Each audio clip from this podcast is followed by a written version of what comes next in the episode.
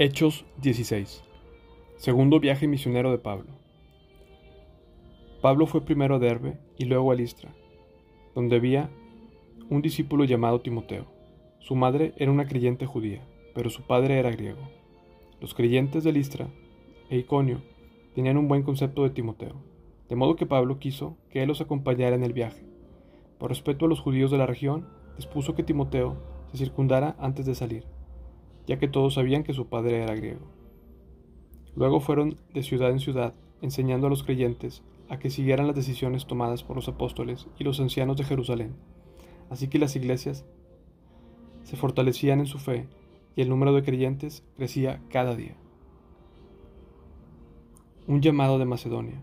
Luego, Pablo y Silas viajaron por la región de Frigia y Galacia, porque el Espíritu Santo les había impedido que predicaran la palabra en la provincia de Asia en ese tiempo. Luego al llegar a los límites de Misia, se dirigieron al norte, hacia la provincia de Bitinia. Pero de nuevo el Espíritu de Jesús no les permitió ir ahí, así que siguieron su viaje por Misia hasta el puerto de Troas. Esa noche Pablo tuvo una visión. Puesto de pie, un hombre de Macedonia, al norte de Grecia, le rogaba, ven aquí a Macedonia y ayúdanos entonces decidimos salir de inmediato hacia Macedonia, después de haber llegado a la conclusión de que Dios nos llamaba a predicar la buena noticia allí. En Filipos, Lidia cree en Jesús. Subimos a bordo de un barco en Troas, navegamos directo a la isla de Samotracia y al día siguiente desembarcamos en Neápolis. De ahí llegamos a Filipos, una ciudad principal de ese distrito de Macedonia y una colonia romana y nos quedamos allí varios días. El día de descanso nos alejamos un poco de la ciudad y fuimos a la orilla de un río, donde pensamos que la gente se reunía para orar, y nos sentamos a hablar con unas mujeres que se habían congregado allí. Una de ellas era Lidia, de la ciudad de Tiartira, una comerciante de tela púrpura muy costosa, que adoraba a Dios. Mientras nos escuchaba, el Señor abrió su corazón y aceptó lo que Pablo decía.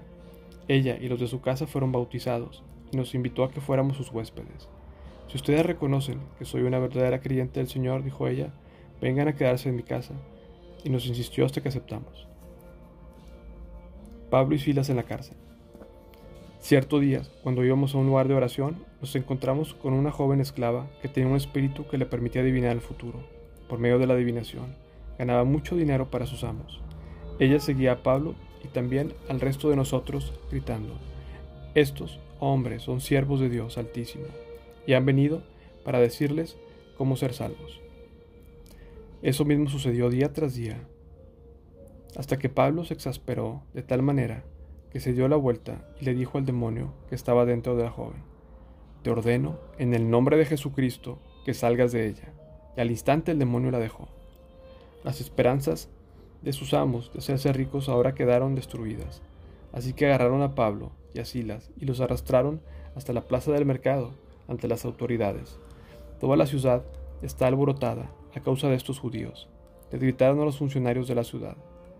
Enseñan costumbres que nosotros los romanos no podemos practicar porque son ilegales.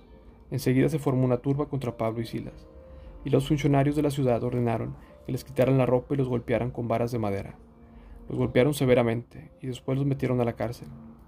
Le ordenaron al carcelero que se asegurara de que no escaparan. Así que el carcelero los puso en el calabozo de más adentro y les sujetó los pies en el cepo. Alrededor de la medianoche Pablo y Silas estaban orando y cantando himnos a Dios, y los demás prisioneros escuchaban. De repente hubo un gran terremoto, y la cárcel se sacudió hasta los cimientos. Al instante todas las puertas se abrieron de golpe, y a todos los prisioneros se les cayeron las cadenas. El carcelero se despertó y vio las puertas abiertas de par en par. Yo por sentado que todos los prisioneros se habían escapado, por lo que sacó su espada para matarse. Pero Pablo le gritó, Detente, no te mates, estamos todos aquí. El carcelero pidió una luz y corrió al calabozo, y cayó temblando ante Pablo y Silas. Después lo sacó y les preguntó, Señores, ¿qué debo hacer para ser salvo? Ellos le contestaron, Cree en el Señor Jesús y serás salvo junto con todos los de tu casa. Y le presentaron la palabra del Señor tanto a él como a todos los que vivían en su casa. Aún a esa hora de la noche, el carcelero los atendió y les lavó las heridas. Enseguida ellos lo bautizaron a él y a todos los de su casa. El carcelero los llevó adentro de su casa y les dio de comer. Tanto él como los de su casa se alegraron, porque todos habían creído en Dios. A la mañana siguiente, los funcionarios de la ciudad mandaron a la policía para que le dijera al carcelero, suelta a esos hombres. Entonces el carcelero le dijo a Pablo, los funcionarios de la ciudad han dicho que tú y Silas quedan en libertad, vayan en paz. Pero Pablo respondió, ellos nos golpearon en público sin llevarnos a juicio y nos metieron a la cárcel, y nosotros somos ciudadanos romanos. Ahora quieren que nos vayamos escondidas. De ninguna manera, que vengan ellos mismos a ponernos en libertad. Cuando la policía dio su informe, los funcionarios de la ciudad se alarmaron al enterarse de que Pablo y Silas eran ciudadanos romanos.